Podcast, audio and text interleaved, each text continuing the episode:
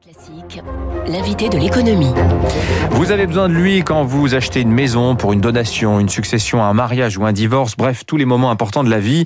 Le patron des notaires de France est avec nous ce matin. Bonjour David Ambrosiano. Bonjour Dimitri. Président du Conseil supérieur du notariat, les notaires, à la fois juristes, un conseil, rédacteurs des volontés de leurs clients, j'aime beaucoup la formule. Euh, vous travaillez pour les particuliers, mais aussi pour les entreprises. En quelques, la profession en quelques mots, en quelques chiffres, David Ambrosiano, les notaires aujourd'hui. Aujourd'hui, les notaires, c'est 16 000 notaires partout en France. On a un maillage territorial qui est, qui est absolument euh, incroyable puisque euh, vous avez 8 000 points de rencontre de la clientèle sur tout le territoire. On a dépassé les bureaux de poste euh, l'année dernière en octobre. Et aujourd'hui, vous avez en moyenne un notaire tous les 8 kilomètres en France. Et Ouais. au total, avec les collaborateurs, c'est 73 000 professionnels. Et je voyais 20 millions de Français chaque année vont voir le notaire, un Français sur trois quand même. hein. Tout à fait, 20 millions de Français qui, euh, qui passent la porte de notre étude. L'année dernière, c'était euh, beaucoup en présentiel et mais euh, surtout en, en distanciel quand euh, c'était euh, c'était possible. Et puis chaque année, c'est à peu près euh, l'année dernière, je crois que euh, on a fait 4,65 millions euh, d'actes authentiques pour euh, pour nos clients. Hmm. Donc effectivement, c'est un gros volume d'activité. Il y a la collecteur d'impôts aussi, 30 milliards pour les Plus de comptes. 30 milliards effectivement d'impôts collectés pour l'État en toute Ouais. sécurité, puis sans coût pour euh, pour l'État. Et puis c'est aussi 800 milliards d'euros de fonds clients qui passent par nos comptabilités en toute sécurité auprès de la Caisse des dépôts et consignations. 800 milliards d'euros de fonds clients que l'on que l'on gère pour les tiers donc et dans le respect de de la réglementation sur la lutte contre le blanchiment et le financement du terrorisme. Voilà, ça vous situe donc la profession. Euh, on va parler de l'actualité. Vous portez en ce moment un sujet, il y en a plein, hein, puisqu'on a, j'ai dit, c'est c'est l'actualité, c'est le droit de la famille, euh, c'est aussi euh, l'immobilier. Euh, mais d'abord la famille. Vous portez en ce moment un sujet qui est dans l'actualité, ce sont les donations. C'est assez lié d'ailleurs au sujet des successions. On va commencer par les donations. Bruno Le Maire souhaite en faire un moteur de la relance. Il veut encourager les petites donations autour de 10 000 euros. Qu'en pensent les notaires? Est-ce que vraiment c'est une bonne idée? Y a-t-il comment dire, un désir des Français d'une telle réforme? Que bien sûr, il y a un désir des Français. En fait, cette histoire des, donations, elle part au départ d'un malentendu. Il y a toujours un débat politique. Je pense qu'il y a d'ailleurs trop de politique sur le sujet et pas assez de, bon sens économique. On a 200 milliards, on aura 200 milliards d'euros quasiment d'épargne à la fin de l'année euh, qui, qui devraient être réinjectés dans l'économie, notamment au, au profit des, des jeunes générations. La problématique, c'est que ces 200 milliards d'euros, on ne sait pas trop comment les réinjecter par le biais des donations. Or, le débat politique porte sur le coût fiscal pour l'État on fait un cadeau aux riches, soi-disant, et ça représenterait un coût fiscal pour l'État. Et c'est là que le malentendu euh, euh, se, se- se présente, c'est là qu'il y a le cœur de la division. Et ce malentendu, pourquoi il existe? Parce que, en fait, les donations sont limitées au montant des abattements. Vous avez un abattement fiscal qui, par exemple, est de 31 865 euros pour les donations de sommes d'argent. Puis vous avez un abattement général de 100 000 euros. Ça veut dire que quand je donne jusqu'à ce montant-là, il n'y a pas d'impôt à payer. Au-delà, j'ai des Oui. impôts à payer. 100 000 tous les 15 ans, Tous les 15 ans. alors que il y a maintenant 15 ans de cela, c'était 150 000 tous les 10 ans. Alors c'était même tous les 6 ans. Tous les 6 ans, pardon, même tous, les, six, oui. tous les 6 ans. Et donc, de facto, chez les Français, le montant de l'abattement est le montant autorisé à donner. C'est-à-dire que les Français ne donnent pas au-delà de l'abattement. Et ce qui n'est pas donné ne sera jamais taxé. Et il ne profitera à personne, il ne profitera pas aux jeunes générations, il ne profitera pas à l'économie non plus. Mais alors, quel est l'enjeu de la proposition de Bruno Le Maire, puisque vous semblez nous dire que déjà, dans l'état actuel du droit, 100 000 euros tous les 15 ans, on est couvert. Je veux dire, on n'a pas de, y a, y a C'est pas, pas de- suffisant. Oui. En fait, c'est pas suffisant. C'est-à-dire que il y a- deux problématiques. Le montant de l'abattement, en fait, lui, en lui-même n'est pas suffisant, d'une part, et le délai de 15 ans neutralise toute euh, velléité, enfin de volonté, en tout cas, de transmettre son patrimoine. C'est beaucoup trop long, 15 ans, beaucoup trop long. Et c'est là que vous portez une proposition, vous dites 100 000 euros tous les 15 ans, ça va pas. Organisons une sorte de, comment dire, de droit rechargeable. C'est-à-dire, je, quand je, je, je donne 10 000 euros la première année, ou je donne 100 000, et dès l'année suivante, je peux commencer à redonner, aller un quinzième par an de cette, de ces 100 000 euros. Exactement. Il y a cette si possibilité, clair, hein, mais- ou, mathématiquement, de réduire purement et simplement ce délai de 15 ans, de le ramener par exemple à 5 ans. Ça veut dire que je donne 50 000 euros, 5 ans plus tard, je peux redonner également Oui. euh, 50 000 euros. Ce qui permet de donner beaucoup plus régulièrement des sommes d'argent, de réinjecter cet argent dans l'économie de manière beaucoup plus facile. Mais David Ambrosiano, est-ce que euh, les, les, les, clients des offices notariaux, ils viennent vous voir, ils disent je souhaite donner de mon vivant, je souhaite transmettre à mes enfants, je souhaite les aider à pouvoir acheter leur maison. Est-ce qu'il y a cette volonté de donation du vivant Oui, il y a cette volonté de donation du vivant, mais jamais au-delà des abattements. Hmm. C'est-à-dire que l'abattement, c'est le plafond. Les gens ne veulent pas payer d'impôts. Exactement. En fait, la donation, c'est un acte fort d'altruisme, de générosité sur un patrimoine qui a déjà été taxé dans, tout le cycle économique, lors de l'acquisition, lors de la détention,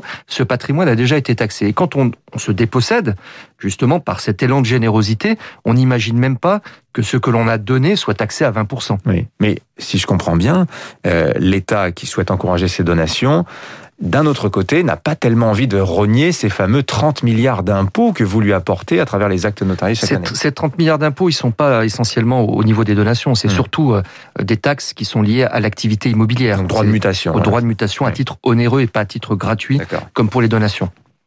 Alors, euh, autre sujet euh, que vous portez, très intéressant parce que là, c'est vraiment, on va parler de la société. Euh, vous pensez aujourd'hui que lorsqu'on se marie, euh, la base légale du mariage, qui est actuellement la communauté des biens, c'est inadapté à la réalité des familles aujourd'hui où les familles se recomposent, on divorce plus fréquemment. Bref, le mariage est une institution qui est plus précaire que par le passé. Vous dites finalement plutôt que la communauté des biens, la base légale, ça devrait être la séparation des biens. Là aussi, vous pensez que c'est la société a intérêt à mener une telle réforme Oui, parce qu'en fait, c'est une, question de cohérence. Il existe depuis maintenant 99 un contrat qui est plébiscité par les Français, qui est le Pax. Ce contrat, il a été complètement revu juridiquement et très bien revu d'ailleurs par le législateur en 2007. Et aujourd'hui, le régime par défaut du Pax, quand on se Pax, c'est la séparation des biens purs et simples. Or, quand on se marie, et qu'on s'est passé paxé éventuellement avant, puisque c'est un peu des fiançailles modernes, euh, ce contrat de, pacte civil de solidarité, eh bien on se retrouve automatiquement soumis à un régime de communauté qui n'a plus rien à voir du tout avec le régime qui était celui des partenaires lors de la conclusion du Pax.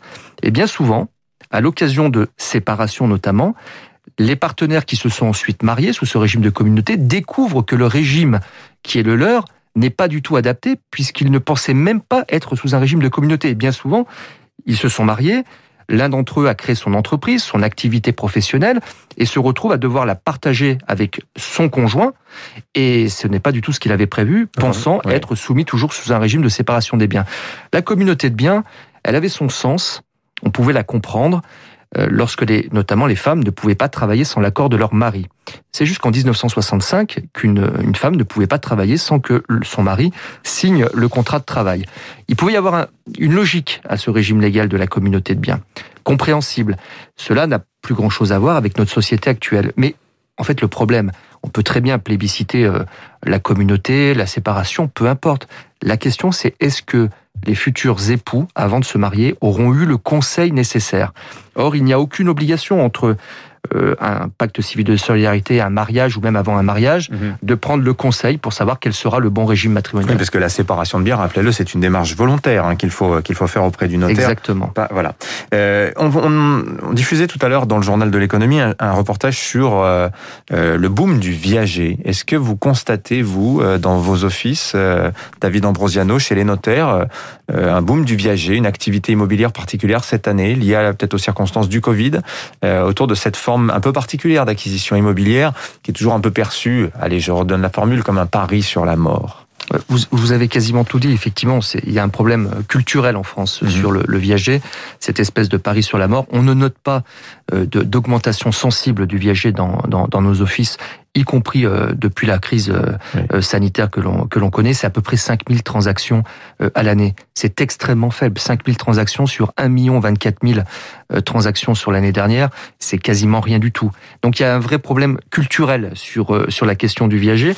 Et à côté du viager, qui, qui, qui, peut être d'une utilité assez intéressante, notamment quand on veut avoir un complément de revenu, monétiser une partie de son patrimoine, il y a aussi un autre, une autre possibilité qui est le démembrement de propriété c'est de vendre de son vivant. Là, il y a moins de paris sur la mort.